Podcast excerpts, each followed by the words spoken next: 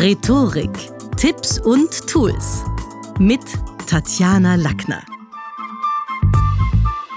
Was die Schule des Sprechens heute in Wien ist, das war Apollonius Moluns Rednerschule im ersten Jahrhundert vor Christus. Die erste Adresse für Rhetorik. Und ich bin auch heuer wieder im Sommer auf Rhodos. Zum einen, ja, um mit meiner Familie dort den jährlichen Surf- und Tennisurlaub zu genießen und zum anderen, um so ein bisschen auf den, auf den Spuren meiner handwerklich und in dem Fall mundwerklich, fachlichen und beruflichen Vorfahren zu wandeln. Denn in Rodostadt, also das ist für sich ja schon mal cool, ich finde Rodostadt super.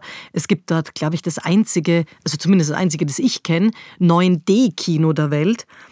Dort hat dieser Anwalt, der war ehemals Anwalt, der Apollonius Mollon, seine antike Rednerschule gegründet und der hatte damals, also da steht natürlich heute nichts mehr davon, das will ich auch sagen, also nicht, dass da jemand hinfährt und sich denkt, wo ist die Schule, aber der, der hatte damals eine durchaus klingende, ja, der hatte klingende Referenzen, wie zum Beispiel Cicero und Caesar.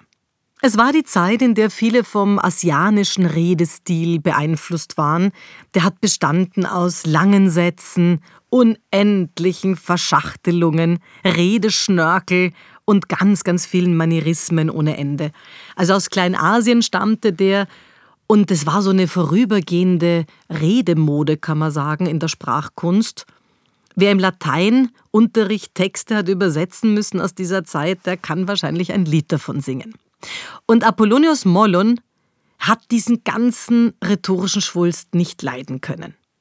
Er hingegen war ein Verfechter des klaren Wortes, Nichts hat er gehalten von unnötigen Füllwörtern, die Gedankengänge noch verkompliziert haben oder aufgeschwemmt haben, sondern er wollte, dass Botschaften klar erkennbar sind und nicht in Watte gepackt und die Aussage gar nicht mehr raushörbar. Ich bin davon überzeugt, dass ihm mein Buch, die Redediät, schon alleine des Titels wegen gefallen hätte, weil klar ist, da muss man zum Punkt kommen, weg mit Füllwarten, weg mit irgendwas in die Unschärfe sagen. Also ich glaube, dass sich Apollonius Mollon und ich gut verstanden hätten. Der 25-jährige Cäsar war bei ihm genauso in der Ausbildung wie viele andere. Cäsar war ebenfalls ein scharfer Denker und auch ein guter Student.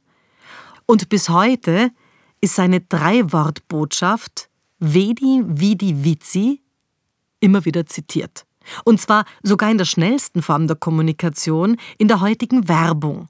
Da findet sich dieser Satz aus dem ersten Jahrhundert vor Christus mit Veni Vidi Visa, dem Slogan des gleichnamigen Kreditkartenanbieters.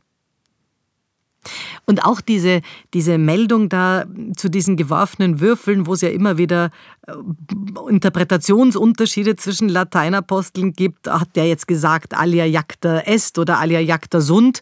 Also auf jeden Fall hat Caesar diesen oft falsch zitierten Spruch am Fluss Rubicon gesagt und da war er schon ein bisschen älter, da war er glaube ich so alt wie ich jetzt, nämlich 51 und also das ist natürlich was, ja, Cäsar hat es gelernt, in drei Sätzen eine Botschaft zu transportieren, eine Botschaft, die wieder zitiert wird, die auch einen Behaltungswert hat, einen Weitererzählwert. Und das sind alles Sachen, die hat der bei Apollonius Mollon gelernt.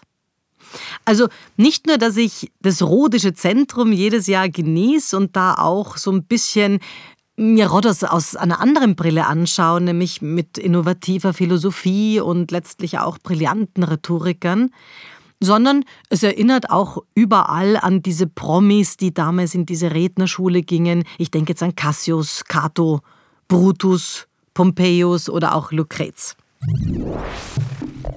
Fazit, Sprechen gelingt nicht ohne Denken. Das war schon damals in der Antike so. Und innovatives Denken ist anstrengend. Dafür, finde ich, steigt das Glücksgefühl bis in den Kopf. Und wir dürfen nicht vergessen, auch heute sind in der Wirtschaft und in den Medien Menschen gefragt, die über den Tellerrand hinaus informieren können und Dinge knapp auf den Punkt bringen können. Das war's für heute.